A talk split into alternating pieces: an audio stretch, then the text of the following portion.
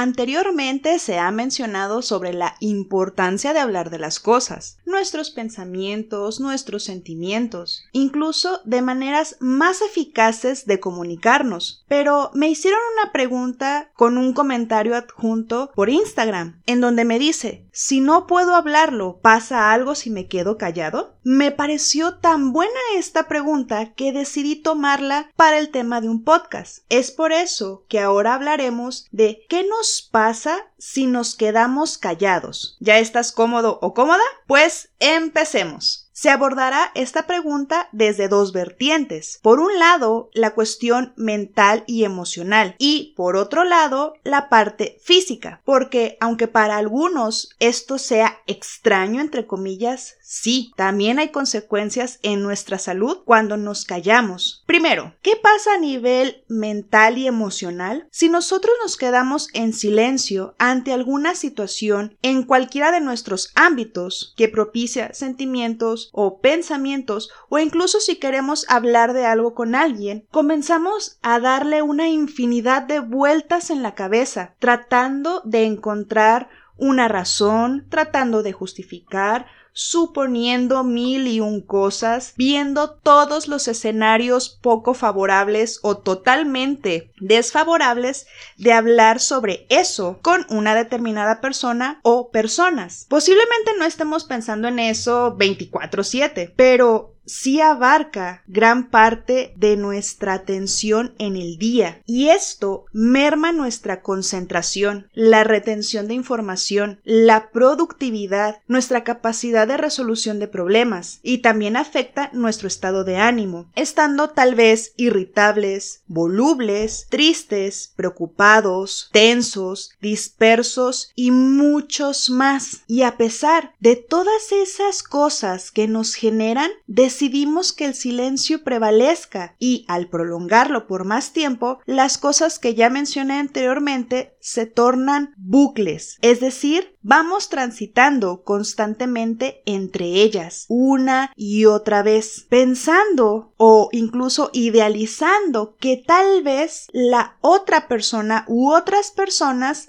se darán cuenta de las cosas y nos preguntarán o aclararán algo. Pero pasa que las otras personas no saben por lo que estamos pasando, no porque sean malas personas o porque sean desconsiderados, sino porque no saben que todo eso está pasando adentro de nosotros. Y si todavía dura más tiempo, esto puede llegarse a un aplanamiento emocional, el cual, para bien o para mal, aparentemente ya no sentimos gran cosa. Es decir, estamos esperando que la otra persona u otras personas lean nuestra mente o sepan que estamos pasando un mal rato, a lo mejor por nuestra expresión, a lo mejor por lo mismo que estamos cabizbajos o distraídos, pero realmente pueden incluso las otras personas, llámese familia, llámese amigos, llámese pareja, pueden pensar que estamos así por otros motivos o pensar a lo mejor quiere su espacio y a partir de ahí no preguntar. Y esto genera que no estemos hundiendo más como en este vórtice descendente que es como, para tener una representación mental, como los remolinos que vemos en el mar, cómo se tragan los barcos que vemos en las películas. A eso me refiero con un vórtice descendente. Esto te suena extremista, suena a que no sucede. Déjame decirte que es algo muy común, pero el llegar al aplanamiento emocional es un camino tan progresivo que la persona cuando llega a ese punto no se percata de eso. El aplanamiento emocional es el punto en el que aparentemente ya no sentimos nada. Cuando son por cosas malas, ya no siento lo malo, lo vemos como hasta algo favorable, entre comillas, pero tampoco logramos a sentir en su dimensión las cosas buenas. Y ahí ya no es funcional el estar haciendo esto, pero no es algo voluntario, o en una primera instancia no es voluntario, sino que se cayó tanto y tanto y tanto que puede llegarse a este punto. Considero que en algún momento de nuestras vidas hemos callado algo con respecto a alguien más. Puede que por vergüenza, por miedo, porque nos estamos autojuzgando o por otras razones. Dime, ¿cómo te sentías con tu propio silencio? ¿Estás dispuesto o dispuesta a permanecer callado o callada? A lo mejor algunos piensan, sí, estoy dispuesto o estoy dispuesta. Y es completamente válido. Si lo hacemos, esta es una condicionante, si lo hacemos con conciencia, sabiendo las consecuencias y estando dispuestos a afrontar dichas consecuencias. A lo mejor te ha pasado que estás cansado o cansada de ese silencio, pero ¿cómo romperlo? Llegaremos a ese punto, así que tranquilos. Ahora vamos a la segunda vertiente. Sí, esto es apenas lo primero. La segunda vertiente es que nos pasa a nivel físico? Nuestro cuerpo guarda una gran sabiduría que tiene su propio lenguaje y necesitamos reaprenderlo, ya que las emociones mencionadas anteriormente llegan a desencadenarse en la biologización de ciertas dolencias, padecimientos o incluso enfermedades.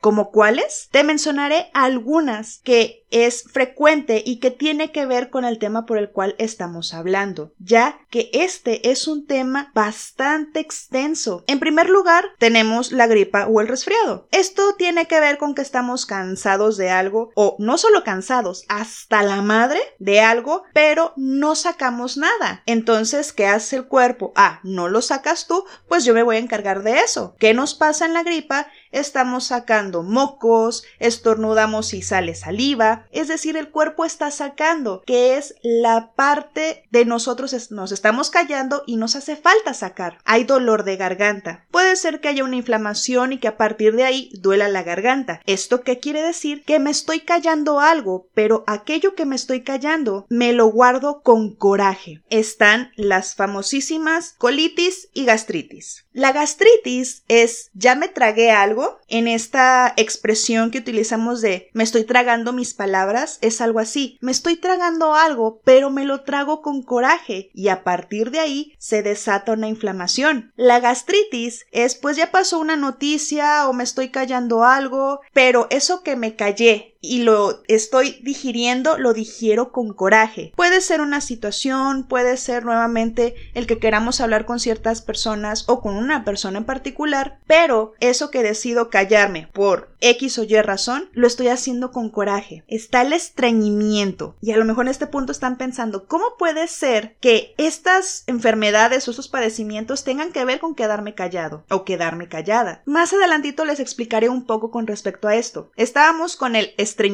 ¿Esto qué es? Estoy reteniendo algo, llámese nuevamente una emoción, un pensamiento, un diálogo con alguien y quisiera sacarlo, pero me cuesta sacarlo, no estoy como listo o lista para hacerlo. El dolor de espalda. Aquí seré muy concreta porque la espalda se divide en tres segmentos, alta, media y baja, y cada una de estas áreas significa algo diferente, pero el dolor de espalda tiene que ver con el control. Entonces, el significado a partir de callarme una emoción es quiero controlar el que esta emoción, este pensamiento o este diálogo que quiero tener con alguien no me genere nada y quiero controlarme. Pero a partir de ahí, lo que ganamos es un dolor de espalda. El dolor de cabeza. También aquí seré muy concreta porque cada parte de nuestra cabeza tiene un significado diferente. Si nos duele la parte prefrontal, es decir, la frente, el área de la frente en nuestra cabeza, es estoy dándole vueltas a una situación o dándole vueltas a algo y es tan cansado y no logro tomar un una decisión de hablar porque esto es una situación o esto es una variante en todos. Es me gustaría hablarlos o me gustaría poder hablarlo, pero o no sé cómo, o no puedo, o me siento impedido o impedida. Entonces es por eso que nos duele la parte de la frente de nuestra cabeza. Están las migrañas. Las migrañas, o también, si no me equivoco, son mencionadas jaquecas. ¿Qué es lo que hace una migraña? Nos da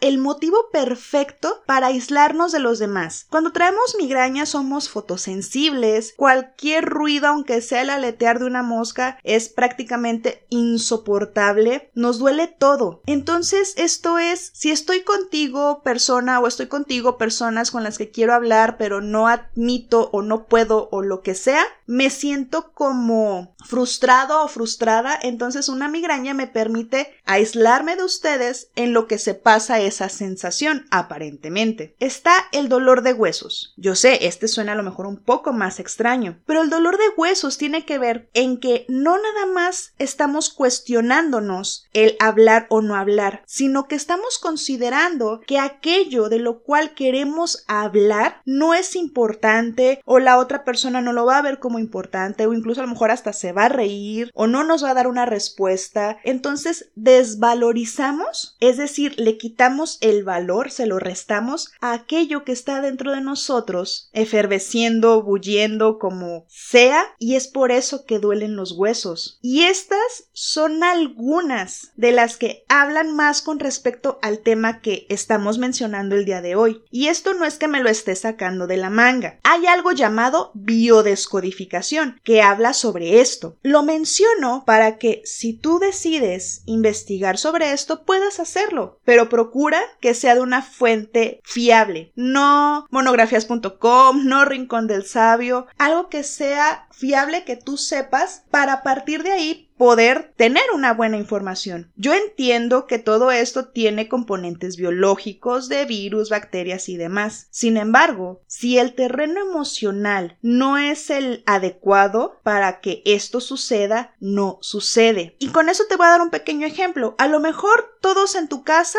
están enfermos de gripa y aunque tú estás conviviendo día a día con estas personas, no te enfermas. ¿Qué pasa? Es precisamente porque no está el terreno. ¿Cuál sería el terreno de la gripa? Y no es examen, es estar hasta la madre de algo. A lo mejor tu familia tiene diferentes situaciones que ya los tienen sumamente cansados, cada quien en su en su ámbito personal, y tú no tienes un punto que te tenga así hasta la madre. Es por eso que no está el terreno propicio aunque la gripa está rondando en tu casa, como decimos comúnmente. Y dime, ¿te ha pasado algo de esto que acabo de mencionar? Tal vez con lo que se ha escuchado consideres romper el silencio, no por los demás, sino por ti. Si sientes, piensas o percibes que no es posible hablarlo directamente con la persona o personas, puedes hacerlo de otras formas. Tal vez escribiendo todo lo que sientes, todo lo que piensas y posteriormente rompiendo ese papel. También está la opción de plantearte internamente el escenario y cómo dirías eso que quieres decirle a alguien y de esta manera podrás también tú ser más consciente de lo que piensas y de lo que sientes y así una válvula de escape para que esto que traes adentro deje de agobiarte tanto y a partir de eso ir hablando poco a poco para poder llegar al punto que mencionamos en el podcast de comunicación asertiva, de llegar a un acuerdo y entendimientos nuevos. ¿Qué opinas? ¿Estás dispuesto a que lo intentemos?